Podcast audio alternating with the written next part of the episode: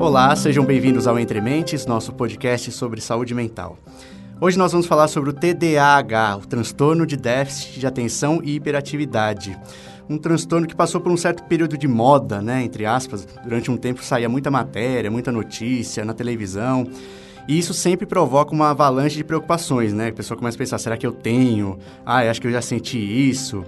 E no caso do TDAH, como é um, muito percebido em idade escolar, são os pais que passam por essa inquietação e aí, né, vão ao pediatra e levam o seu filho para ver se ele tem alguma coisa.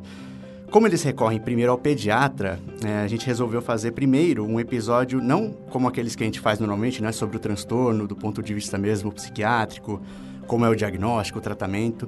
Então, um ponto de vista mais pediátrico mesmo, né, tentando falar com os pais que têm talvez alguma dúvida sobre esse transtorno. Então a gente vai falar com a doutora Denise Katz, que é médica pediatra do Hospital Israelita Albert Einstein de São Paulo.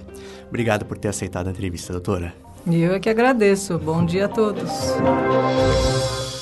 Eu lembro que quando eu comecei a ouvir falar mais sobre TDAH, esse período de moda que eu falei, eu não, não sei se é uma impressão minha, mas faz um tempo já, e aí depois parece que agora ele é um pouco menos falado.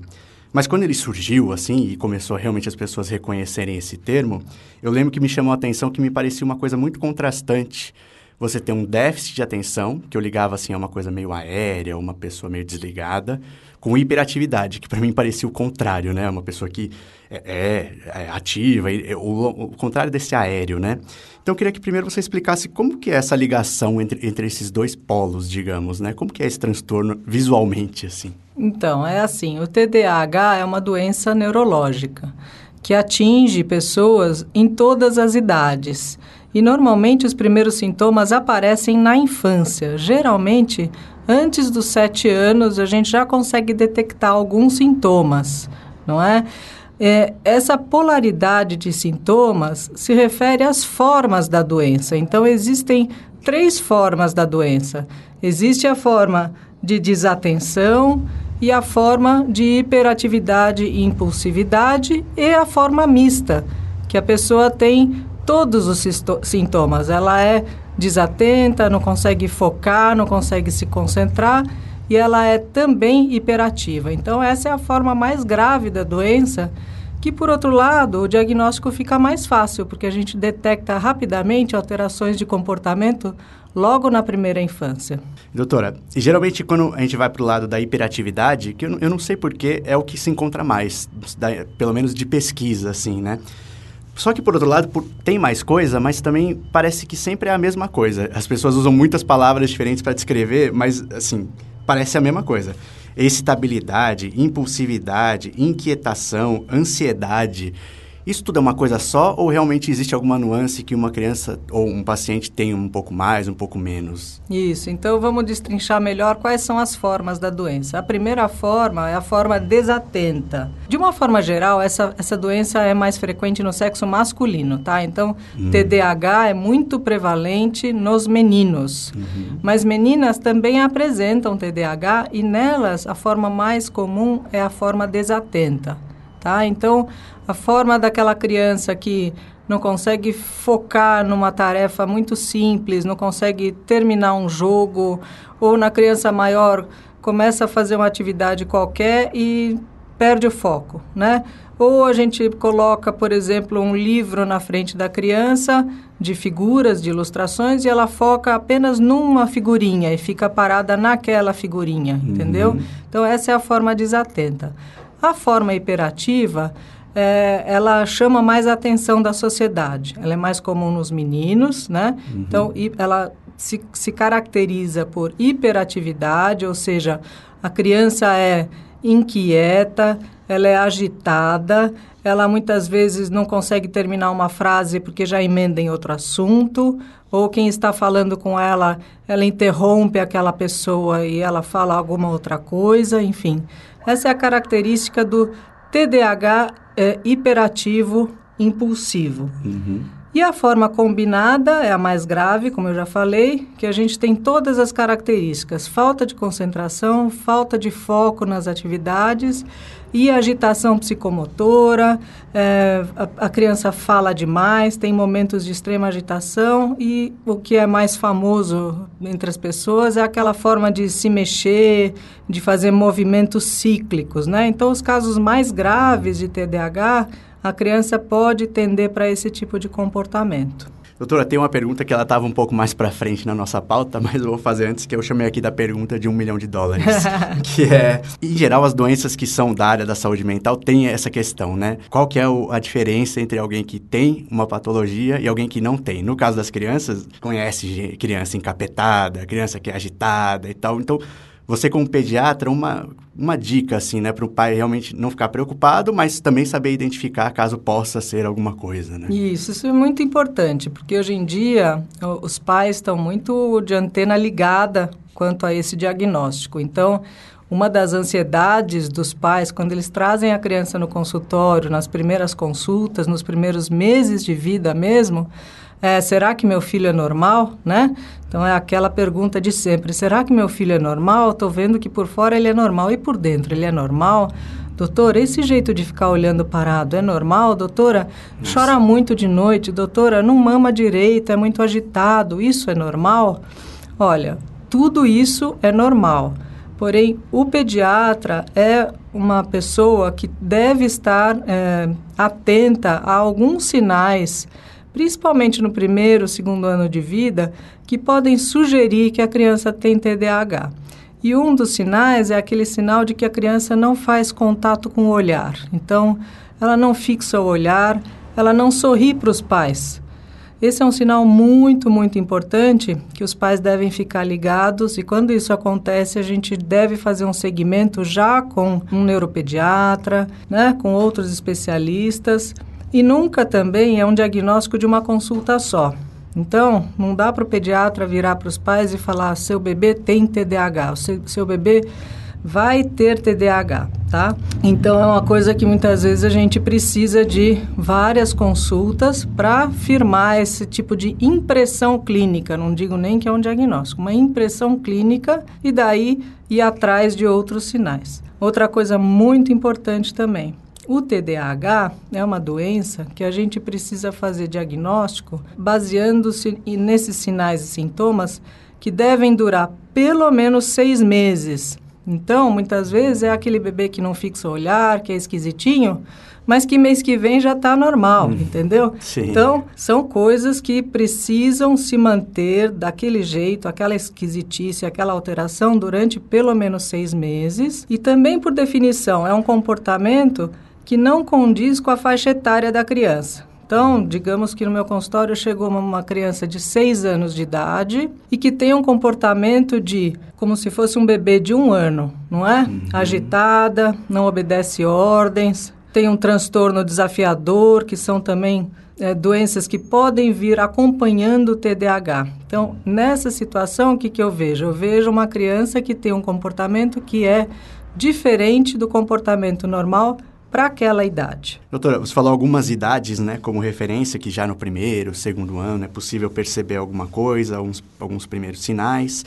No caso da sua experiência, né, no seu consultório mesmo, Pacientes que posteriormente foram diagnosticados com TDAH de fato, quando eles foram pela primeira vez no consultório, mais ou menos que idade assim que os pais levam? Geralmente é, são crianças bem pequenas, primeiro, segundo ano, vai até 10, 12. É, o TDAH é uma doença que a gente tem obrigação de detectar antes dos 7 anos de idade. Hum. Eu nunca tive no meu consultório pacientes que for, eh, tiveram esse diagnóstico fora por outro especialista. Quase sempre é o próprio pediatra, mais os pais e mais o professor da escolinha. Então, é sempre mais de um profissional que está atento para esse diagnóstico e que orienta os pais a procurarem um especialista. É, de acordo com a idade, a gente consegue detectar o tipo de, o tipo de comportamento, como eu já falei. Então, é, se a gente faz um segmento, o segredo aqui é um segmento constante. Não adianta os pais levarem a criança todo mês no primeiro ano de vida e depois não irem mais no consultório. Isso é uhum. é muito comum acontecer, uhum. né? o bebê tem aquele segmento rigoroso no primeiro ano de vida, faz as vacinas, está tudo certo, ganhou peso, está se alimentando, depois não aparece mais no consultório. Aí depois relaxa. Relaxa e daí depois vai voltar lá com 4, 5 anos de idade com a suspeita diagnóstica de TDAH. Uhum. Aí isso é muito chato. Então, o importante é o segmento, porque o pediatra, ele está lá não só para tratar as doenças da infância, mas também para fazer a prevenção de todo tipo de doença que possa acometer uma criança. E o TDAH é uma doença muito prevalente hoje em dia, que atinge aí no Brasil em torno de 5% das crianças. É bastante. Então não é um número pequeno e a gente precisa estar atento a isso. E, doutora, pensando assim, né, novamente, né, retroativamente nas, nos pacientes que você teve que depois descobriu-se que tinham TDAH, o que que os pais, como eles expressam, né? A primeira, tentando lembrar, assim, qual que é a primeira coisa que eles falaram e que levaram, que começaram a essa investigação na direção de um TDAH no futuro? Aí entra aquela diferenciação da criança que é bagunceira, né? Então, Sim. Quando a gente, toda mesa que a gente conversa sobre TDAH, qual é a diferença entre o TDAH e o filho mal educado? O Sim. filho que não tem limite, o filho que é bagunceiro. A, do- a diferença é muito, muito evidente, tá? Então, uma coisa é uma criança saudável, bagunceira, que, que não para quieta. Uhum. Então, esse não é o TDAH. O TDAH, geralmente, a criança não foca atenção, não responde às ordens e tem um comportamento que é, de fato, inadequado para aquela idade. A gente percebe, como pai e mãe, a gente percebe, ah, meu filho é bagunceiro, meu filho é uma peste, né? Sim. Isso aí não é TDAH, pelo amor de Deus, não é, nem nunca vai ser, tá certo? Porque toda criança tem uma impulsividade natural. Toda criança quer e gosta de bagunça. Isso não é doença, gente. Pelo amor de Deus, a gente não pode amarrar as crianças e exigir que elas tenham comportamento de adulto, tá certo? Sim. E essa inadequação da idade, geralmente, é, a- a- ela tem um comportamento de uma idade inferior, né? Exatamente. Geralmente é o comportamento de uma idade inferior. É uma coisa que grita aos olhos. Então, não é só uma bagunça ou uma criança desobediente que está merecendo ficar um pouquinho de castigo. E qual é a conduta do pediatra, doutora? Quando começa, assim, alguma suspeita, já se encaminha para outra especialidade? Tem uma conversa com professores, digamos, até sair, né? Com quem convive com a criança também? Isso, a suspeita costuma nascer, muitas vezes, nem tanto do pediatra, mas da professora na escola. Porque Sim. a criança não foca atenção nas atividades, ela não tem um convívio social adequado com os coleguinhas. Muitas vezes ela, ela pode ter um comportamento agressivo, né? E o rendimento escolar está ruim. Então, isso é uma constante no TDAH. A criança não vai bem na escola, ponto. Então, a professora traz isso para os pais e os pais trazem isso para o pediatra. E o pediatra, através do exame físico, vai buscar os sinais e sintomas de TDAH. Muitas vezes a gente pede alguns exames adicionais. Então, o que, que a gente tem que excluir? A gente tem que excluir, por exemplo, problemas de audição, problemas de visão. Olha só, então, de repente a criança não ouve bem e está tendo um comportamento que vai acabar caindo no psiquiatra. Não, não, não, vamos voltar, volta lá. Criança não ouve bem, o pediatra tem que pensar nisso. Então a gente faz uma, uma checagem geral para daí, se está tudo normal, aí a gente vai pensar em TDAH e a gente vai encaminhar para um neuropediatra, na maioria das vezes.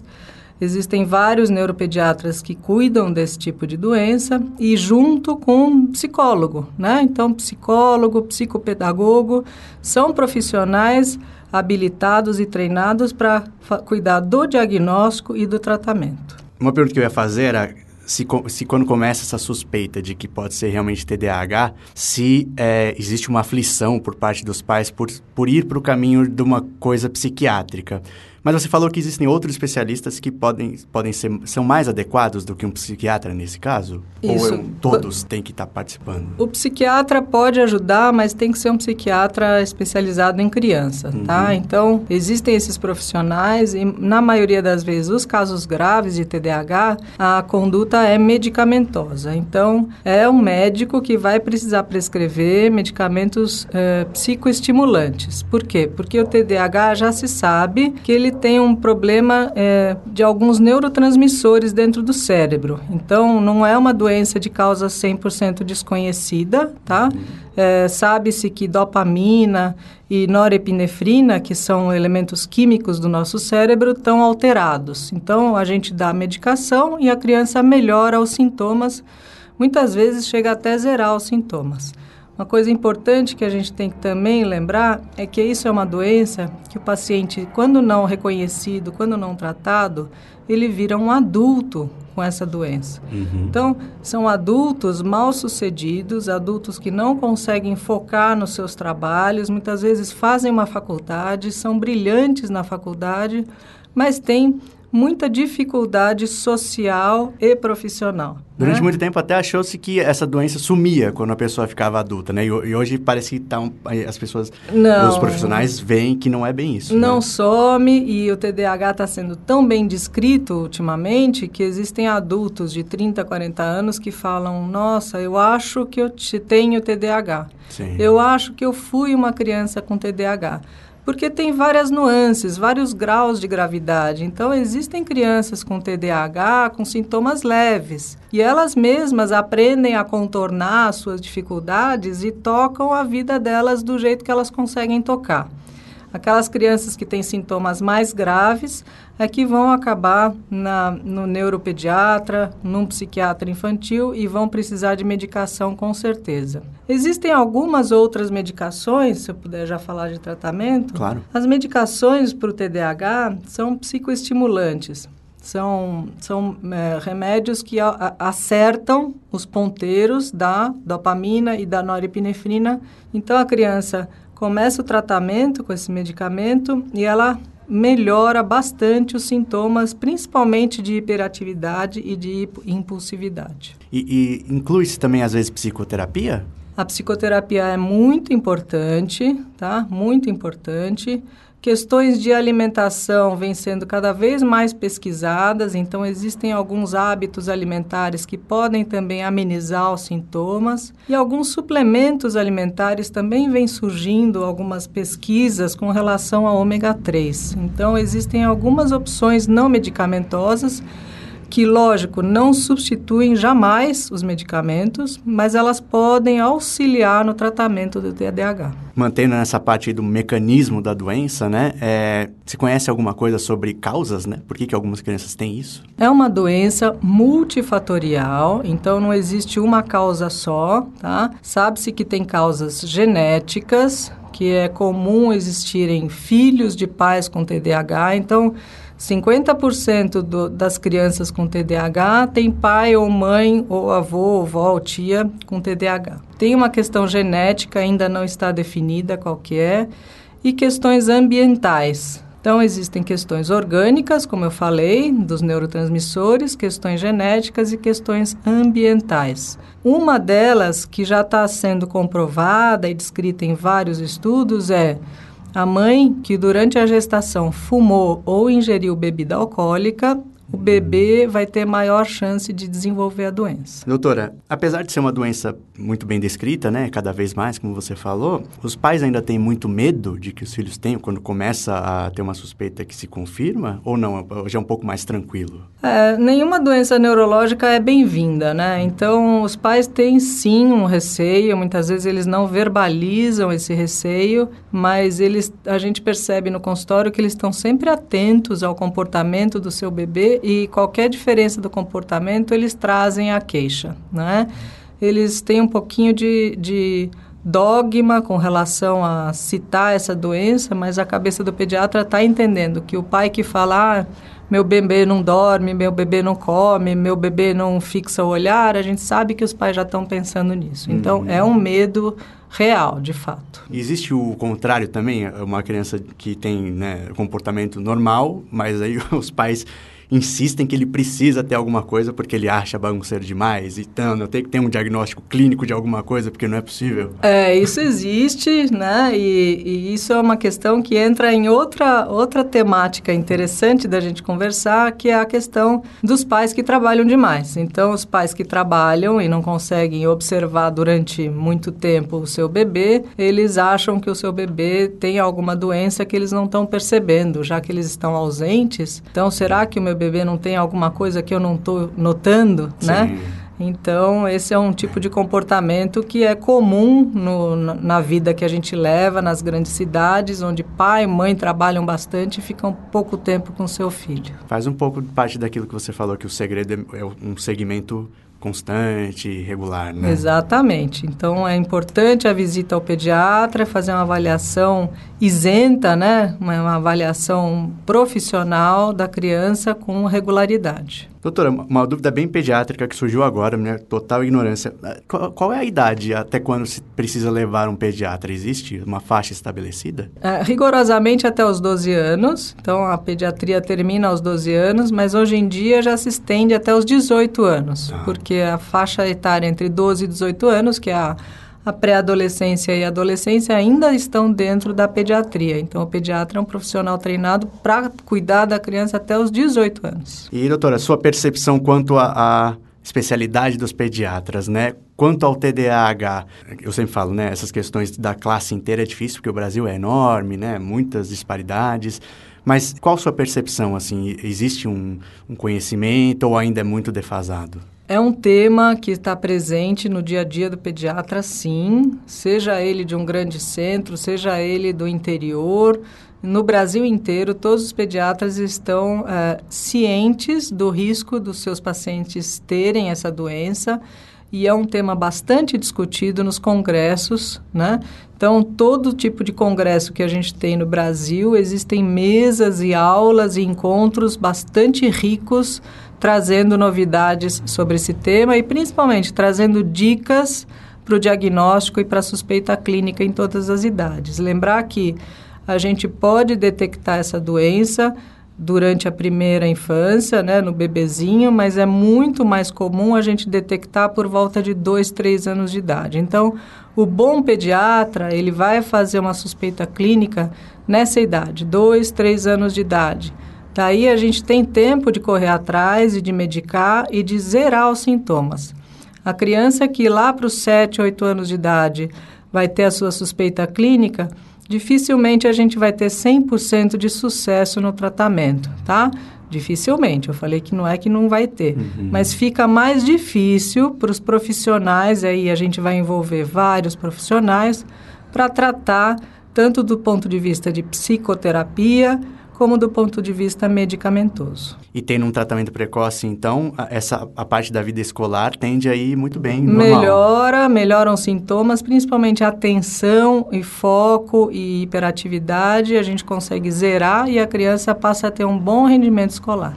E aí, geralmente, é um tratamento para a vida toda? Para a vida toda, um tratamento para a vida toda. Existem fases que a gente pode descontinuar um pouquinho, por exemplo, nas férias. É, é prática dos profissionais descontinuar um pouquinho o medicamento na época das férias para deixar a criança livre e, e, tudo bem se reaparecem os sintomas, as coisas são contornáveis. Bacana, doutora. Tem algo que a gente não conversou aqui que você acha importante, pela sua experiência, trazer? É, eu acho que o importante é a gente frisar isso, que é um diagnóstico importante, que o pediatra tem grande responsabilidade no seu diagnóstico não é um diagnóstico de uma consulta, então é um diagnóstico que a gente deve reavaliar pelo menos cinco, seis consultas para daí ter certeza e encaminhar para os profissionais mais uh, indicados para o tratamento medicamentoso. Não é o pediatra que vai re receitar os psicoestimulantes, Sim.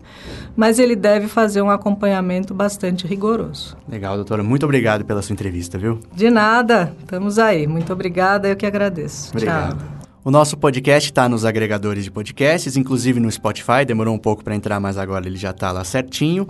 E o portal Drauzio Varela tem um outro podcast, que é o Porquê Dói, conduzido pela nossa repórter Juliana Conte, sobre dores, né? Recomendamos também. Tem um episódio muito bom sobre o uso de maconha no controle de dores, é, um outro sobre dores do câncer, né? Às vezes a gente não pensa que o câncer pode doer também. São dois episódios que a gente destaca dos mais recentes. Também está lá disponível no portal e nos agregadores. E mandem suas sugestões, né? Em qualquer comentário no Instagram, no Facebook do portal Drauzio Varela, vocês podem mandar sugestões de pauta para a gente fazer as entrevistas e buscar esclarecimentos sobre saúde mental. Um abraço.